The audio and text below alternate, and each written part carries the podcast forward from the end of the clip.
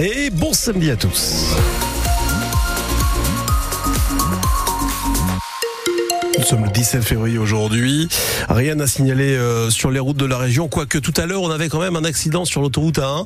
Euh, on n'a pas eu d'informations complémentaires, mais dans le sens euh, Lille-Paris, après l'ère de Falampin, il y aurait plusieurs voitures mises en cause sur la voie de droite. Donc c'était Christine qui nous avait passé un petit coup de fil tout à l'heure. Si vous avez des infos, 03 20 55 89 89. Luc Chemla, bonjour. Bonjour. météo tout de suite Eh bah oui, bah dans le ciel ça sera nuageux, brumeux même ce matin, quand même des éclaircies par endroits.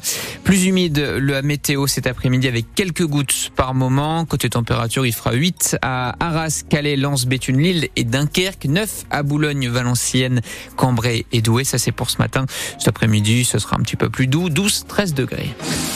Les défenseurs du lycée privé musulman Averroès euh, ne lâchent pas le combat. Ah oui, ils étaient 200 à manifester hier devant la préfecture du Nord à Lille avec ce message inscrit sur une banderole Nous sommes un lycée républicain. L'objectif faire part de leur colère et incompréhension après la décision cette semaine du tribunal administratif qui valide la rupture du contrat d'association entre l'État et cet établissement privé lillois. Concrètement, ça veut dire que le lycée n'aura plus de subvention publique à partir de la rentrée prochaine. À ce rassemblement, il y avait notamment des enseignants et des élèves. Sophie Marlan était à leur côté. Certains sont venus avec des drapeaux tricolores simplement pour applaudir leurs enseignants. Amel Affeugé est prof d'histoire géo et porte-parole de leur collectif. Nous, on veut qu'on voit ce qu'il y a derrière l'ISA Averroès. C'est derrière l'ISA Averroès, c'est ça. C'est des centaines euh, d'élèves qui vont être impactés. C'est euh, plusieurs dizaines d'enseignants qui voient leur emploi euh, menacé, leur carrière mise en danger. Je je parle même pas de voilà de l'opprobre qui est jeté sur la communauté éducative. Une condamnation que ne comprend pas Laïla Mouzoun, représentante des parents d'élèves.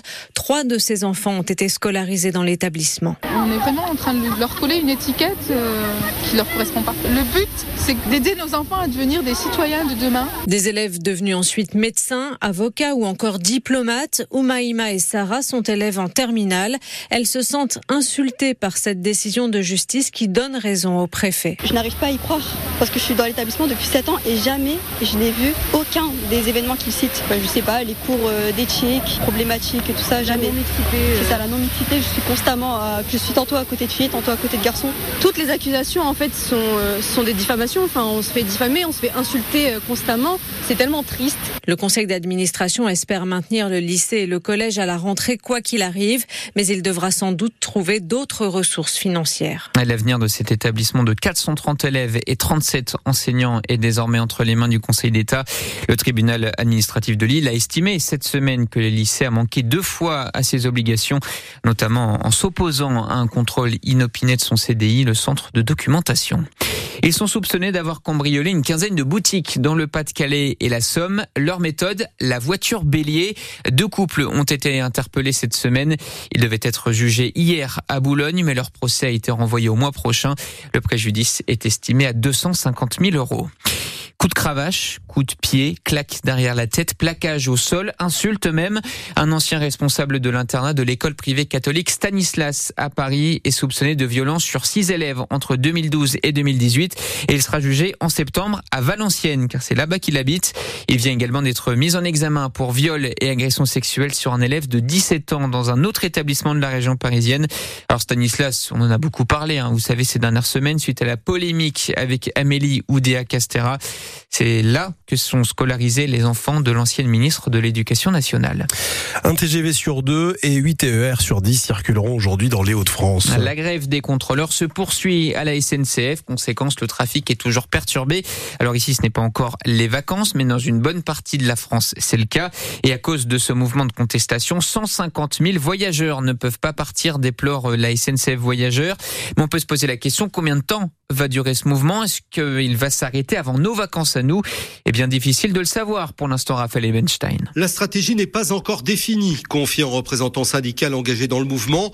Quand un autre assure que les assemblées générales de grévistes hier n'ont pas précisément abordé la question de la suite. Si nouvelle mobilisation il doit y avoir, ce sera selon lui en fonction des prochaines discussions avec la direction de la SNCF, notamment sur la question des fins de carrière. Reste que selon nos informations, des membres du collectif indépendant des contrôleurs, à l'origine du mouvement, évoquent bien déjà l'hypothèse ou la menace d'une nouvelle grève en avril, calée sur un week-end des vacances de printemps. Ça circule, reconnaît un syndicaliste, sans dire à ce stade si son organisation serait prête à déposer un préavis pour les couvrir. Un autre représentant cheminot qui ne soutient pas la grève, lui, décrit un collectif compliqué à gérer, manœuvré en coulisses par Sudrail. Il redoute une volonté de confrontation, quels que soient les efforts de dialogue social en face de la direction de la SNCF. Et on tient vraiment à s'excuser, vient de déclarer il y a quelques minutes sur France Info le directeur de TGV Intercité. La France s'engage à fournir cette année jusqu'à 3 milliards d'euros d'aide militaire supplémentaire à l'Ukraine. Annonce faite hier par Emmanuel Macron lors de la visite à Paris du président ukrainien. Le chef de l'État a aussi salué la mémoire du russe Alexei Navalny, opposant numéro 1 de Vladimir Poutine, est mort hier en prison. Reprendre euh, de la confiance et retrouver le chemin de la victoire, c'est euh, l'objectif du LOSC aujourd'hui. Oui, c'est bien résumé. Après deux défaites de suite en Coupe de France et en championnat, les Lillois accueillent Le Havre à 17h au stade Pierre-Mauroy. En cas de victoire, ils peuvent provisoirement remonter sur le podium de la Ligue 1. À 21h, Nantes accueille le PSG. Lyon euh, peut respirer un grand coup après sa victoire 1-0 à domicile hier soir contre Nice. L'OL est désormais à 8 points de la zone de relégation. On n'oublie pas la Ligue 2 car c'est jour de derby. Aujourd'hui à 19h, Dunkerque reçoit Valenciennes.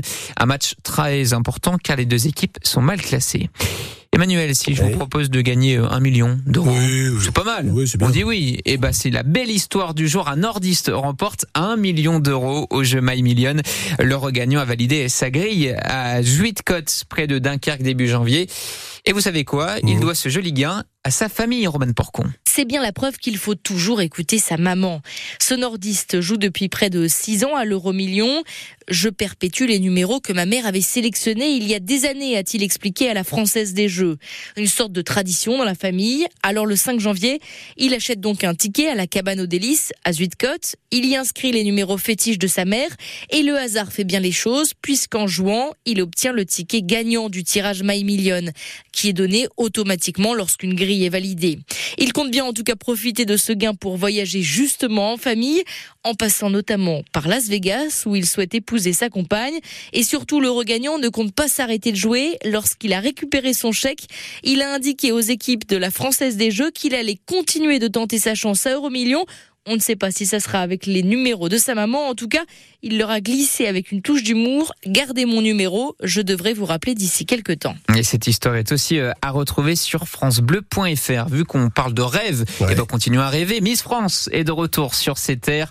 La jeune femme de 20 ans prendra euh, un bon bas de foule aujourd'hui au centre commercial Carrefour à Liévin.